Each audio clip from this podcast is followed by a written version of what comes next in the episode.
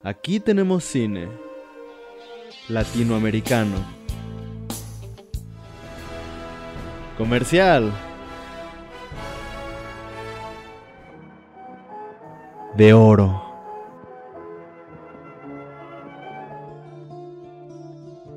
De autor. Documental. De culto. Experimental. Cine Club, un espacio para todo el cine. ¿Qué opinaste de la película que, que elegí? Está buenísima, buenísima, me encantó, es fantástica. Oh, lo sabía, sí, sí, sí. Qué rayos, es buenísima esa película. Es de esas películas que yo creo que voy a ver una y otra vez y se la voy a poner a la gente y no les va a gustar. Y yo, pero es que está muy buena. Uy, uy, me- creo- hay muchas películas así contigo. Sí. Como cuando vimos El Demonio Neón en casa de Yair. O La Brújula La Dorada. brújula dorada. O una coreana que también vimos con Yair y con César. Ah, ¿cuál? No me- era una coreana, no me acuerdo cuál. Esa la de haber puesto César, ¿no? No, no, no, la pusiste tú y César se enojó porque te- empezaron a discutir sobre la cultura coreana. Y luego de eso, ¿qué otra vimos? Es que vimos varias. Nos juntábamos mucho a ver películas en casa de Yair. Sí, también de César, alguna vez. En, César, en casa de César vimos la de Life. Esa La de- estuvo bien. ajá, sí, la de los astronautas. ¿O ¿Te acuerdas de la de Clover, Cloverleaf Paradox cuando la vimos? Ah, Que sí esa, fue así como... esa no la Estuvo vimos buena, juntos. pero no tan buena. No, no la vimos todos juntos. Fue como cada quien en su casa y por WhatsApp. Sí. Ah, sí, porque la habían anunciado en el Super Bowl y ustedes sí lo habían visto y habían visto el anuncio y yo nada más vi que había una película y dije, ah, pues va, hay que ver. Ah, sí, sí, sí. De hecho, sí. Cuando, ah, esos, esas reuniones legendarias de juntarnos a ver el Super Bowl solo para ver los trailers y el medio tiempo. Sí, Porque soy el que a nadie le gusta el fútbol ni le entiende. Yo sí, yo sí. Le voy a. Patriotas. O sea, pero yo, a mí no, no me gusta porque diga, ah, yo soy fan del fútbol. A mí me gusta porque mi mamá siempre le gustó el fútbol. Y como mi mamá siempre quiso tener un hijo, quería que su hijo viera el fútbol y el béisbol con ella. Quedaba de otra. Vaya hijo que le tocó. Pero me alegra que te haya gustado esta película. De hecho, esta película fue la primer película que vi en este año. Me acuerdo que en Año Nuevo me fui a, a dormir enojado porque me peleé con, con un primo. Y. Y cuando desperté en la madrugada, estaba puta. y aparte, desperté enojado porque su hija me despertó a las 6 de la mañana. Y me encerré en mi cuarto y dije, pues voy a ver una película. Y fue la primera que me apareció, la vi y dije, wow. Besito de chef.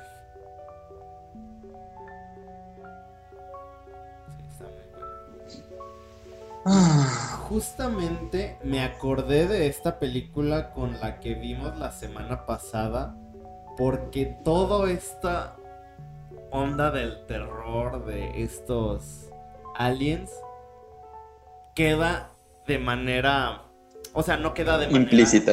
E- Exacto, eso. Queda de manera implícita. Sí, me encanta. O sea, ves las reacciones, ves todo lo que está pasando, todo el caos y estás como ¡guau! Toda la tensión y el drama que construye.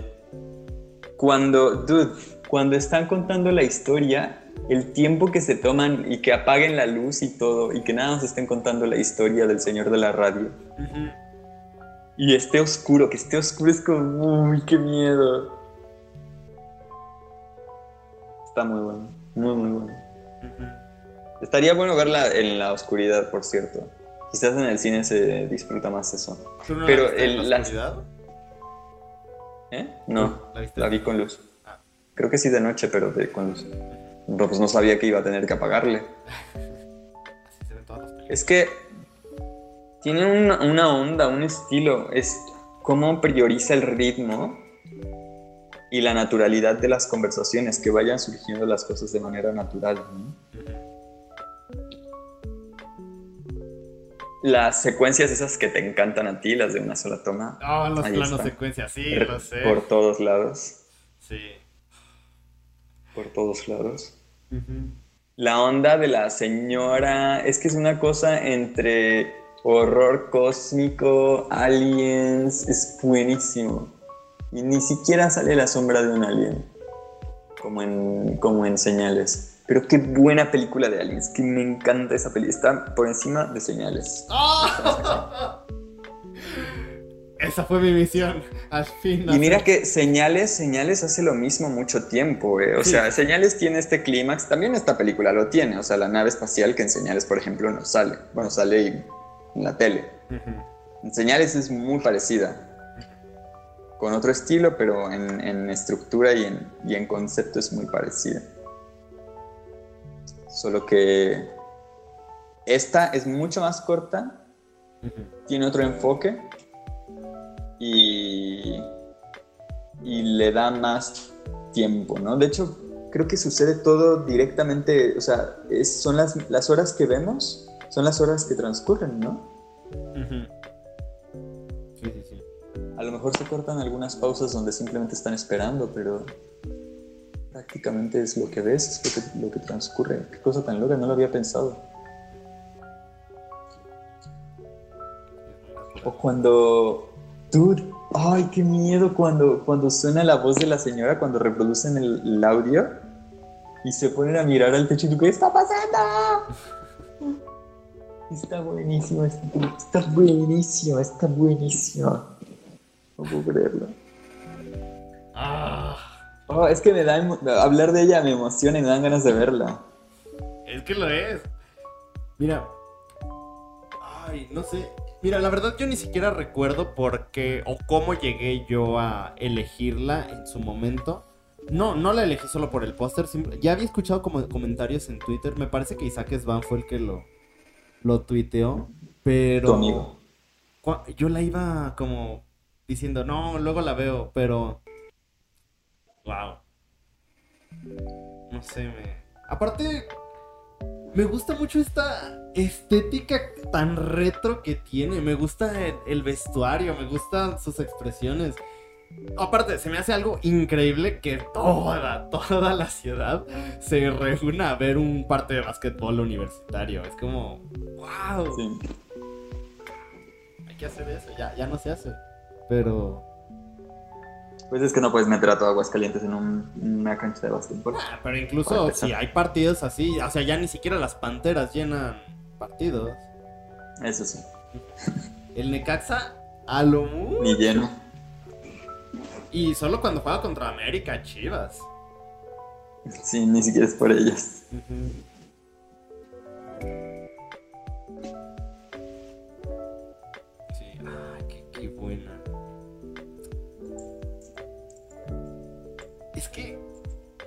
así, así deberían ser. O sea, creo que esta debería ser una nueva tendencia para hacer terror. Algo tan. No sé. Deja, deja veo la filmografía del director o directora. Ah, qué triste. Solo tiene esta. Sí, es triste cuando eso pasa. Es como, no, quiero ver más de ti. Andrew Patterson. Vamos a ver su perfil de IMDb. No, se lo tiene esto, no, señor.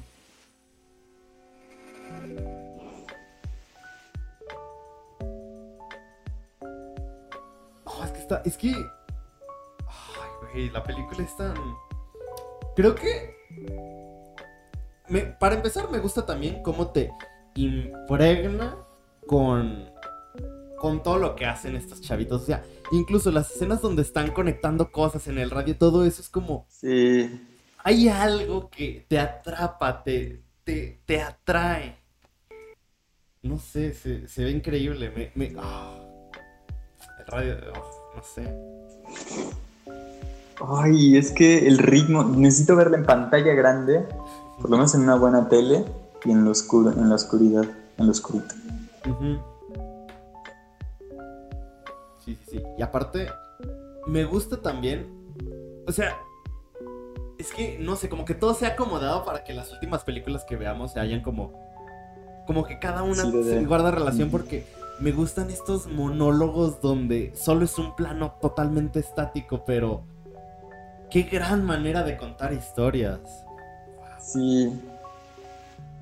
O la- la- y las actuaciones también, ¿no? O sea, los dos chicos, los dos jóvenes, como son tan distintos, tan distintivos y. y. y, y tan cool, cómo se mueven, cómo la chica cambia cables, cómo habla, O sea, incluso cómo corre, o sea... cómo corre. Y el que corra también es como que te da la. Es como. ah, no es lo mismo. Qué curioso, pero no es lo, y nunca lo habría pensado de no haber sido por esta película. No es lo mismo que, que te das cuenta de algo y surge la tensión y dices, chale, ¿qué va a pasar? Corre, corre, corre.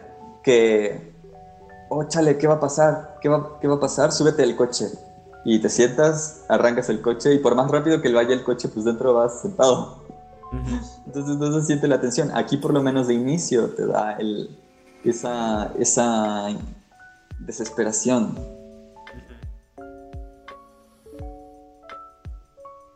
Y cómo todos están desaparecidos, ¿no? O sea, cómo los contactan, cómo saben quiénes son, te explican las relaciones, pero no están, no aparecen. La, no- la, la niñera, por ejemplo, que está en el techo.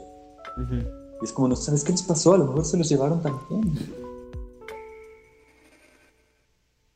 Spoiler, gente, se llevan a los, dos- a los dos protagonistas y a la hermana de la protagonista.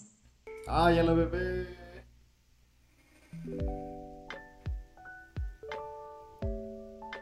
¿Y cómo no se llevaron a la viejita? ¿Qué pedo con eso? O sea, ¿por qué son así? No pensaron en ella.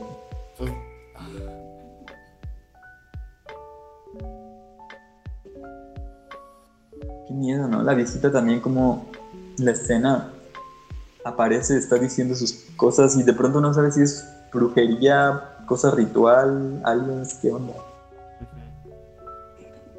Súper Lovecraftiano además. Yo creo que es la mejor película Lovecraftiana que he visto, mejor que el, el color que cayó del cielo. Es que, ¿Mejor que Colors Out of Space? es que esta película captura muy bien la esencia de, de lo que haría Lovecraft. No es una historia de Lovecraft, ni al estilo de Lovecraft, pero captura muy bien o reproduce muy bien el efecto que te da un cuento de Lovecraft. Es que se está averiguando, te están contando historias, versiones, te estás armando piezas. Y conforme más sabes, más te das cuenta del problemote en que te estás metiendo.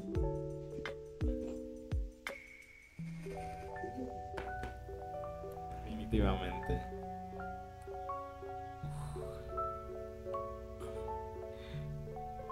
¿Qué, qué? Ay, no sé, es que...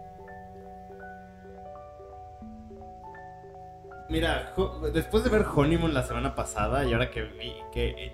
Es que Honeymoon me recordó mucho a esta. Pero son muy distintas. Ahora que lo pienso, ya es que te había propuesto también la de Relic. Relic es totalmente diferente a esto. Sí, Pero, me di cuenta. pero creo que también es de tu estilo por otras cosas.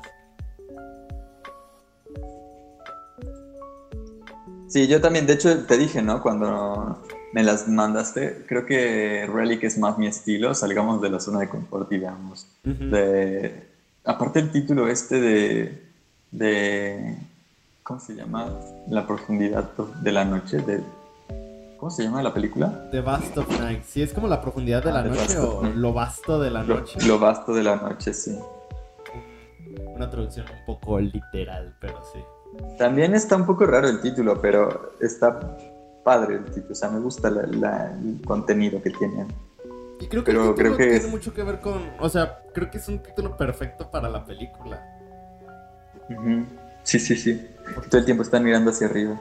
Además, que tú los veas mirar hacia arriba, pero no mires hacia arriba, también es como, tú déjame ver. Ajá, ajá. ¿Cómo te controlan? ¿Cómo te controlan?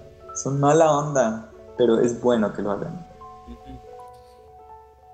De. Estamos muy acostumbrados a que nos satisfagan. Ajá, eso. Eh, que todas las películas todo te lo tienen que explicar, todo te lo tienen que mostrar, no dejan cabos sueltos porque la gente se puede molestar si la película no te explica algo. Y si no te va a explicar algo, que al menos te deje como un adelanto de que leyendo algo, viendo otra película o algo, tienes, lo vas a poder entender. Pero creo que eso es así, de que te desafíen y que... O sea, que todo tiene un porqué. De por qué te sientes así, por qué los personajes hacen eso. Sí, pero pero te queda, o sea, te deja ahí volando, ¿no? Cosas como eso, que no te enseña el estilo, que no te enseña aliens, que no, que no veas a la gente que está hablando por el otro lado del teléfono. Todas esas cosas ya no se acostumbran mucho. O sea, antes se hacían mucho por, pues, por presupuesto, porque es lo que hay, o pues por decisiones también puede ser. Pero... Hmm. Pero es que, no sé, o sea, yo, por ejemplo, yo me quedo con ganas de ver los aliens, ¿no? Algo así. Pero es, que arruinaría la película. Sí. Imagínate, tienes que hacer que Jessie la vea. Jessie va a explotar. Porque es el, justo el tipo de cosas que Jessie dice, ay, odio esto. Sí. ¿Por qué no me lo explica? Le voy a mandar mensaje ahorita y le voy a decir, eh, si no la viste, vela. Bueno, Jesse odiaría mucho más que empezara a verse el aire alrededor de ellos y no se viera que desaparecieron. Ajá. Sí. Como que dejara eh, su destino inconcluso. Así que sí va a ver el final, pero yo creo que no le va a, o sea, que se va a sentir muy incómoda de ver esa película. Sí. Sí, Totalmente. Pero me, parece muy bien. O sea. Oh, qué buena onda. Sí. O sea, y es que, ¿sabes? estas películas, de lo que me dan ganas, no sé si a ti, pero a mí sí, es como de agarrar el teléfono y ponerme a hacer una parecida. Sí. o sea, sí. Casi que copiar el guion y simplemente hacerla. O sea, me dan ganas de simplemente hacer esa película con un teléfono y, y a ver cómo sale. O sea, ah, es que te emociona, te emociona mucho. Me emociona, a mí me emociona mucho. Sí, sí, sí y, me acuerdo y toda la semana me estaba acordando como, ¿cuál es la película que vamos a ver en el cine? Ah, sí, que la vi luego, luego y todos los días y todo como, oh, sí. ¿La viste luego, luego? Sí, luego, luego que la subiste. Ah, La vi. Ah, yo normalmente. Exacto, porque empezaba clases y dije, no tengo que verla ya. ah, bueno, sí. Porque si no, no habría podido. Y de verdad que no habría podido, o sea, no había más tiempo. Ya las voy a subir más temprano, o sea, antes, para que te dé tiempo de verlas. No, está bien, nada más esta semana tuve un curso en la tarde y, y eso es lo que me hace. 8, o sea, salía a las 7 y llegaba a las 8. Pero ya, la próxima semana salgo a las 7 y llego a las 3. Eso. Pues mira, un ejercicio así, me acuerdo que una vez yo tuve un maestro que nos dejó de tarea a elegir una escena muy sencilla de alguna película o algo.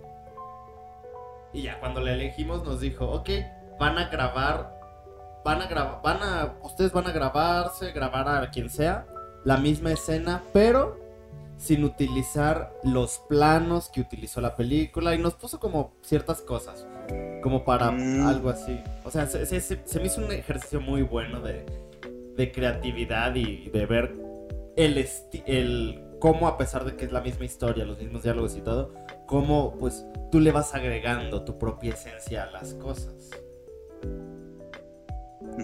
Creo que ese es un muy buen ejercicio. Creo que... sí, deberíamos hacerlo. Porque es mucho más fácil si ya tienes la referencia de la película que si tienes que hacerlo todo. De hecho. mañana renuncias a tu maestría y vienes para acá. ¿Sabes que si te dan beca y renuncias, tienes que pagar todo lo que te dieron de beca? O sea, si renuncias ahorita, ¿cuánto pagarías? Nada, porque no me, ni me la han dado. Ah, ah, ya ves. Ah. O sea, pero por ejemplo, si renuncias a la mitad de la maestría, ¿pagarías la mitad de tu beca? Mm, si renuncio a la mitad de la beca, o sea, la- si renuncio a la mitad de la maestría, todo lo que me hayan pagado desde el inicio, lo tengo que devolver. ¿Y qué pasa si no terminas la maestría, como si repruebas o algo así? ¿Igual pagas? Lo tienes que devolver. O sea, en la maestría, se me hace que sí tienes que pagar. Sí, se me hace que sí tienes que pagar, porque en la maestría te podrían titular después. Pero el CONACYT te exige que te titules en tiempo.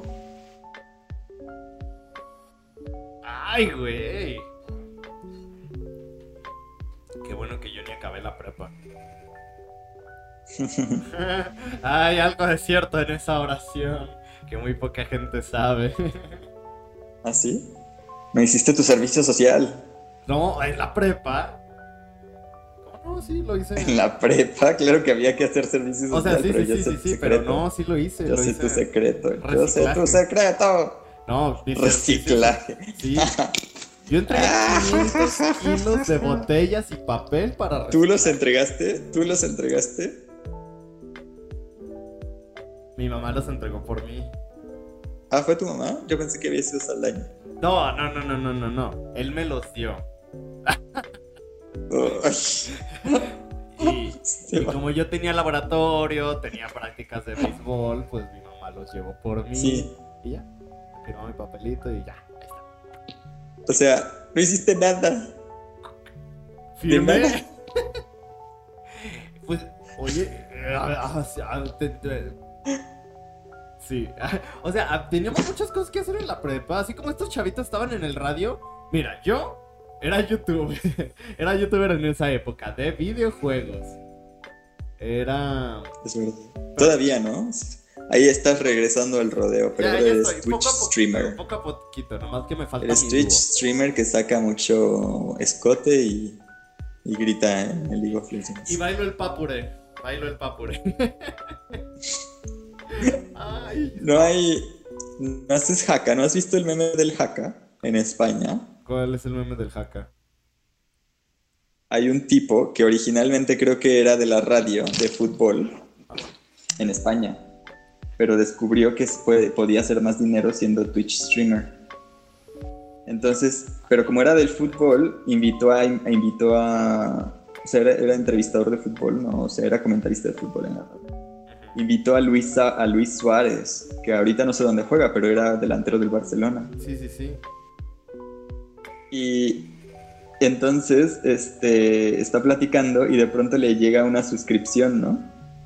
Y empieza una música como hawaiana o como de Donkey Kong. O sea, que creo que ni siquiera es hawaiano, o sea, ni siquiera es para Haka, ¿no? Pero, pero empieza la música esta y, y él, él dice, ah, espérame Luis, que tengo una suscripción, tengo que bailar. Y entonces tengo que hacer una jaca, tengo que hacer una jaca. Y, Luis- y empieza a hacer una jaca, a bailar, a bailar, a bailar. Y Luis Suárez se pone así como, ¿qué está pasando? Y él está tratando de explicar, espera, aguanta, aguántame. Aguanta Luis, aguanta. Y está bailando su jaca y Luis, Luis Suárez haciendo una cara. Este...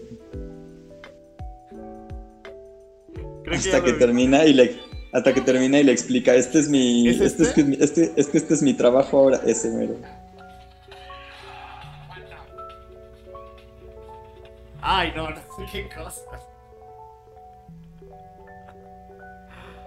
aguanta aguanta Wow, o sea, es que se nota muchísimo la incomodidad de Luis Suárez. eh. ¿Dónde, ¿Dónde se metió? Entonces, ese tipo cada que le dan una suscripción, baila un haka. sí esto es mi curro ahora Luis No sé qué me gusta más, si ba- bailar un haka o bailar el papure. O voy a hacer una mezcla de los dos. Mi tributo a Gerard Romero y a la, y a la diosa Ari Gameplays. que ganó Ari Gameplays en el box ¿sí viste? Oh, la, la pelea de la, la noche del año de Ibai. Sí. sí O sea, yo solo tengo una duda. ¿Cuánto dinero tiene Ibai para organizar? O sea, el, el otro vi que también tiene un programa de concursos. Tiene un equipo de League of Legends. No manches. Oye, no, no puedes tener un equipo siendo comentarista. No, es- ya no es comentarista. Tiene un equipo de League of Legends que está, o sea, está planteándose comprar una plaza en LEC. Neta. La, la última plaza que se ha vendido se vendió por 45 millones de euros. Se vendió este año. Wow.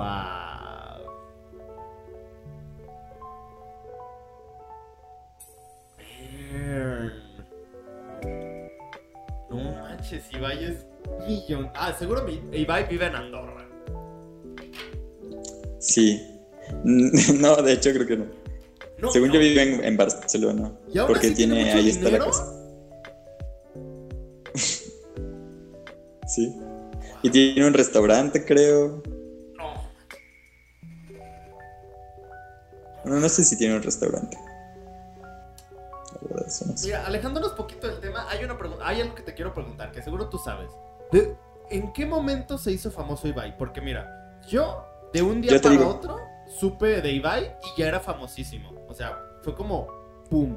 Y así me ha pasado con muchos. Así me pasó cuando conocí a Lord, que de repente de un día para otro Lord ya era famosísima. Billie Eilish y así. Rosalía. Y de, así de que yo no los conozco y de un día para otro ya todo el mundo los conoce, todo el mundo habla de ellos. De Ibai, lo único que sabía de él era de un meme en, Twitter en hace como 8 años, cuando él decía, si queréis aprobar un examen, Ese sí. a ese. Pero, Pero todavía no era tan famoso. pero no era tan famoso. Y aparte por ese De meme, hecho, pues. ¿Qué pasa Si te fijas, hay una versión 2. Ajá. Y ese es este. es- ese más o menos. Ese, ese, ese sí es de la fecha que se hizo famoso, más o menos. O sea, yo recuerdo que, que lo hizo, hizo el original. Y cuando se empezó a hacer muy, muy famoso, hizo otro. Y entonces ahí más o menos es la fecha. Pero lo que pasó fue que. ¿Te acuerdas que él era comentarista de, de League of Legends? Sí, sí, sí. De- aparte de los comentaristas Eh, más rápidos. ¿Más rápidos? O sea, el, uh, el otro día vi un clip de Ibai. eh, ya estaba en inglés. el- o sea, fue un video de alguien gringo que lo subió y decía: Spanish commentaries of League of Legends are crazy. Y nomás escucha a Ibai diciendo. No, no se le entiende. O sea, se le entiende, pero habla súper rápido. De verdad, Ibai es súper rápido al hablar. Es que. eh, bueno, estaba en eso. ¿Y cómo fue? No sé qué fue, si renunció primero o, o- Ah, bueno, hay varias cosas. A ver, si te acuerdas, era comentarista de League of Legends y Alex el Capo lo invitó a, a su noche de, del E3. Sí, sí, sí, sí. Y, y de hecho, yo me acuerdo mucho que, que se estaban todos riendo cuando Ibai fue al baño y se estaba echando unos pedotes que se escuchaban en toda la casa y se escuchaban en el stream. Ay, eso, eso yo no me acuerdo. Ibai salió y no sabía que eso estaba... pa- o no sé si te... Ah, creo que se llevó el micrófono o algo al baño, algo así. Y no sabía, o sea, salió y no sabía. Ajá. Pero ese era el tiempo en que parecía que todo le daba igual. Luego... eh,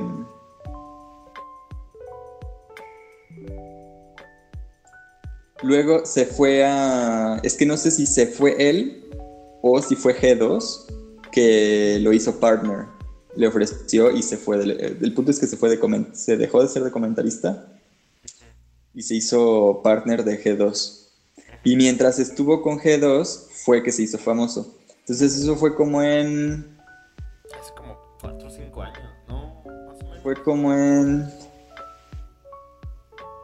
2019 más. Sí, fue en 2019. Yo creo que fue el verano de 2019 Ujú. que empezó a trabajar con, con G2. Y lo que hizo fue juntarse, o sea, lo que le dijo a G2, ahí fue cuando se empezó a hacer millonario, porque lo que le dijo a G2 fue... ah, ah, empiezo a recordar. Se me hace que fue cuando G2 estaba muy muy bien en League of Legends, que creo que sí fue 2019.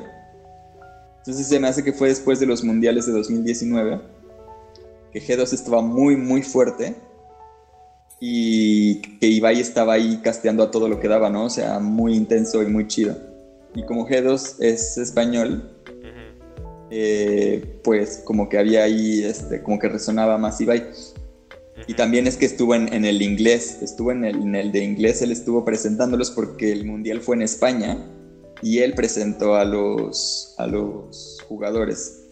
Me acuerdo que en, esa en esa época, sí, hace dos años, en esa época cuando jugaron contra SKT, sí es cierto. Oye, qué, Que le ganaron y perdieron contra FanPlus. Ajá, yo me acuerdo que en esa... ¿Cómo se llamaba? En esa... En esa época yo no, yo no seguía a Ibai. A mí me gustaba ver más los partidos de un youtuber que se llama Cool Life Game, Jackie. Él me gusta mucho cómo los narra él. No los narra completo, pero los resume, pero me encanta. Cuando fue lo de Fnatic contra G2, G2 contra SKT. ¿Cómo se llama el chavito de, de Fnatic? ¿Reckless? No, Reckless es el top. El otro, el que era mid. Caps. Caps. pero, Reckless es bot. Reckless es ADC. ¿Y quién era el, top? Soas. O, en ese tiempo ya debía haber sido Buipo. Buipo, sí. Ah, no manches, yo era súper. No, no. Me quería tatuar eh, a Caps aquí. yo era súper fan. Sí. De hecho, yo es que me yo, yo empecé a ver League of Legends cuando Caps empezó a ganar. Ajá que fue el 2000. Según yo, eso fue en 2018. Sí, sí, sí. O 17. 17, ¿no? Y este, eso fue, ajá, eso fue cuando yo empecé a ver League of Legends y, y que Fnatic llegó a la final y los aplastaron. Y al año siguiente fue lo de G2, que empezó a hacerse muy bueno. Que se llevó a Caps, que le robaron a Caps y este, Fnatic como que dijo, ah, pues si te llevas a Caps me llevo a Perks. Pero no, Perks iba a la botlane. Se cambió de rol. Sí, sí, sí, sí. Ah, sí. Y este.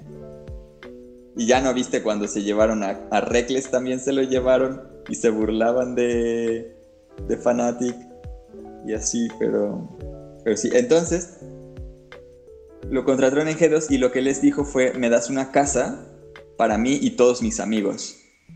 Y nosotros hacemos stream y G2 dijo, ah, va. No, ¿neta? Sí, sí, sí, sí, sí. O sea, una, una mansión les dieron. Entonces él hizo la casa de G2 y estaba... Es que también estaban muchos muy famosos. Estaban Canecro, estaba Werliv, estaba... Este, ¿quién más? creo que estaban Reven y... No sé, había gente muy famosa ahí. Reven es el youtuber que hace videos de LOL. ¿Este Revenant? Ajá. Y entonces lo que. Lo que pasó fue que la pandemia. Entonces, al mismo tiempo que, G2 lo. ¿Te das cuenta cómo ya la normalidad de ahora es que cuando te cuentan algo y es como algo pasó, algo triste, siempre es la pandemia. de verdad la pandemia fue, wow, fue el evento, fue el evento mundial de, de lo que lleva el siglo. Nada había azotado tanto. Sí, y es que...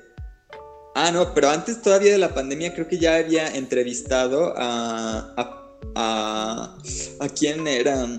Ah, es que se hizo amigo de, Luis, de, de, de este, ¿cómo se llama? Del Kun Agüero se hizo amigo del Kun Agüero porque porque en Twitch, en Twitch, el Kun Agüero empezó a hacer Twitch. Y en Twitch le empezaron a mandar como memes de, de, Ibai que hablaba del Kun Agüero, que era su fan y que no sé qué. Y entonces empezaron a hablar, se hicieron amigos y Ibai le explicaba todo el Kun Agüero de cómo trabajar en Twitch, de cómo hacerle y de qué eran las cosas y se hicieron amigos y a través del Kun Agüero Ibai se hizo amigo de todos los futbolistas de España.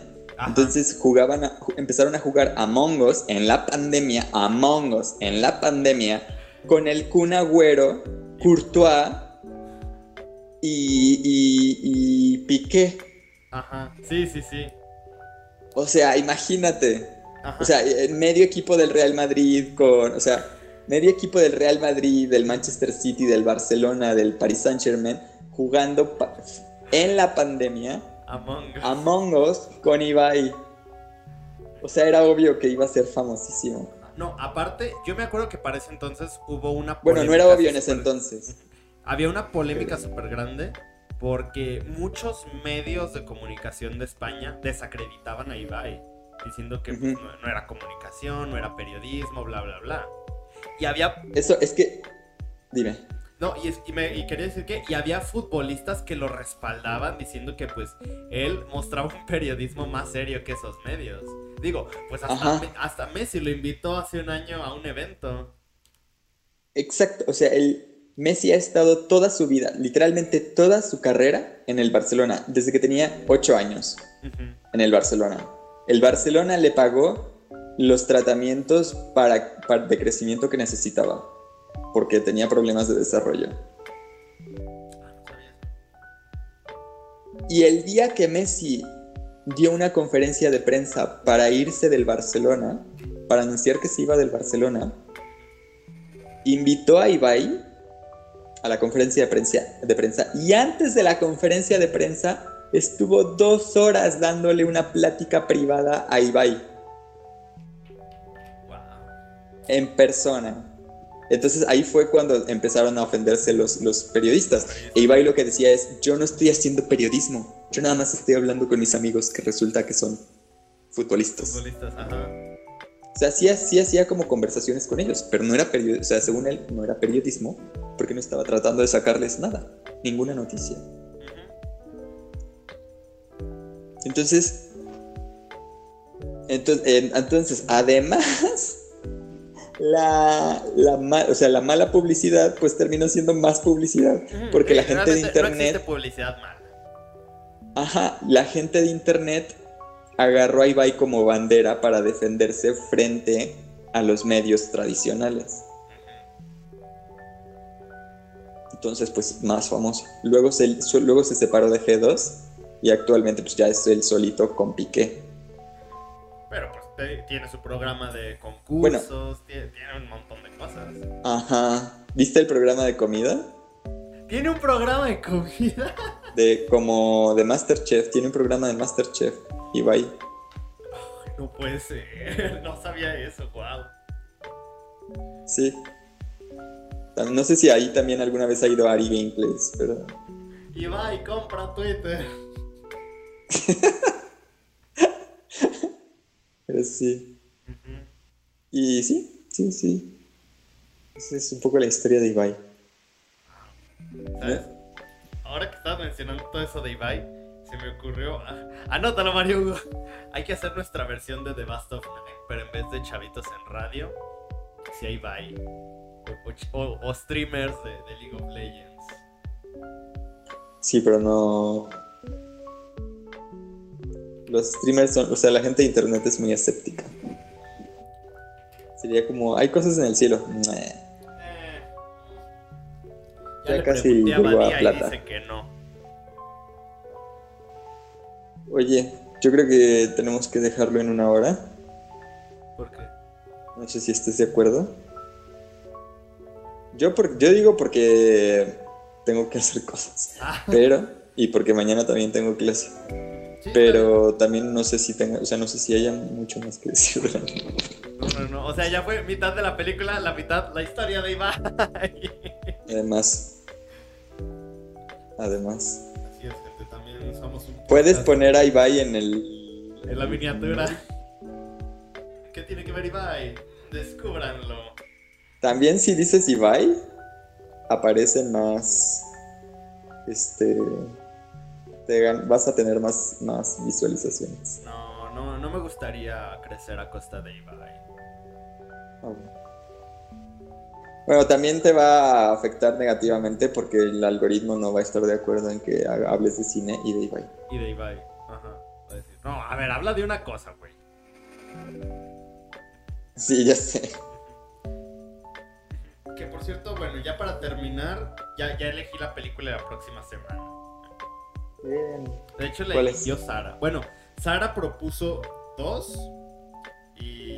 Y tú elegiste. Ajá, es que la vi la semana pasada, de hecho, y estuvimos platicando y el otro día me mandó un mensaje y me dijo, ay, mira, te voy a mandar varias películas. A ver cuál, cuál te gusta. Y elegimos... la- ah, mira, cuando, la película se llama Malena. Es de Giuseppe Tornatore. Y la música del gran Ennio Morricone. Pero está, está chida, está chida. Me gusta mucho esa película. vale, cine italiano. Sí, sí, sí. De las pocas cosas que Ennio Morricone hizo ah, alejado, o sea, fuera de sus colaboraciones con Sergio Leone. Pero, eh, no, espérate que daré, daré mi cátedra de Morricone, que soy fan. Pero entonces ya, para terminar, pues, ¿qué, qué ma- cómo puedes concluir? Sigue, sigue, síguele echando flores a The Bast of Night. Está muy buena. Me gustan mucho las tomas, el drama, la tensión que construye y no, no entiendo, no sé si tú tengas algo en mente sobre por qué le dan este, o no conozco la referencia, por qué le dan este tono o inicia así como si fuera un- una serie de, televis de, de misterios de, de los 60, 50. Pues mira, para empezar, pues esta película se desarrolla en los 50 y la mayoría de to- toda esta onda de directores, eh, más bien toda esta ola de directores que crecieron en, en 70s, 80s, crecieron viendo una maravillosa serie que pasaban en televisión, La Zona Negativa de Twilight Zone. Y pues esa serie es un referente mundial para todo el mundo porque Mm. justamente mostraba era como era estas series de seriales donde cada capítulo era una historia era muy como una antología. Sí, sí, sí, sí, sí. Ajá. Pero todo, o sea, en los años 50 tener una una serie de televisión así, pues era fue algo que nadie había hecho y nadie quería replicar porque se salía del esquema de lo que ofrecía la televisión, porque en ese entonces las únicas el único contenido que se hacía en televisión eran las comedias como Yo amo a Luz y cosas así. Y y pues ya más tirándole 60, 70 como las series de acción como Los Ángeles de Charlie, de A-Team, cosas de Super, Super Agente 86, ese tipo de series. Pero Sí. de repente hacer incluso las series de ciencia ficción, como lo era Doctor Who o Star Trek, tenían como un poco de de estos dos géneros, de las comedias y de estas series de acción. Nadie se atrevía a hacer una serie de ciencia ficción con temas, ta- temas sociales, con crítica social, política y sobre todo entrando de lleno al terror. Entonces lo que hizo la zona negativa fue algo que se alejó completamente del esquema y a la gente le gustó porque eran cosas muy originales. A ti sí te pasé el episodio de Juegos de Guerra, ¿no? De los aliens. Sí, sí, sí, sí. Ajá. Pues sí. Está bien loco. Por eso como que la película inicia con este homenaje a lo que era, a lo que era pues la zona negativa, porque la zona negativa tenía su intro muy específico, muy muy específico, no, muy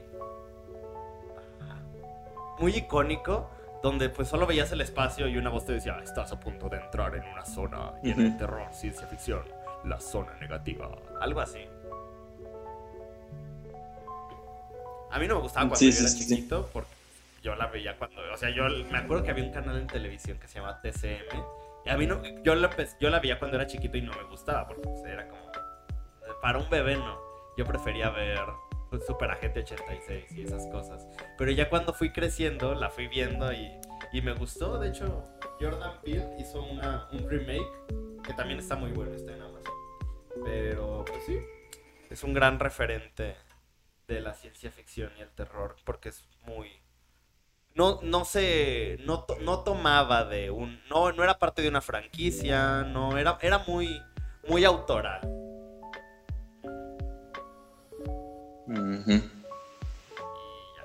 Sí. Está bueno. Y me gusta cómo lo utilizan para hacer transiciones, como para hacer una pausa y cambiar de, cambia, ¿no? O sea, tiene como segmentos. Está la película formada en segmentos. Como, igual como si fueran capítulos o piezas de rompecabezas. A mí me, me da mucho también la, la, estructura de un cuento dividido en partes. Y creo que tiene una. Cada parte tiene una cohesión y una coherencia tanto narrativa como cinematográfica en cuanto a composición. Sea, hay algunas que simplemente, por ejemplo, simplemente la de la conversación por eh, teléfono, es una sola toma que se apaga y se enciende, se apaga y se enciende. Sí, sí, sí. Dependiendo de cuánto te vas a concentrar en lo que te está contando el Señor.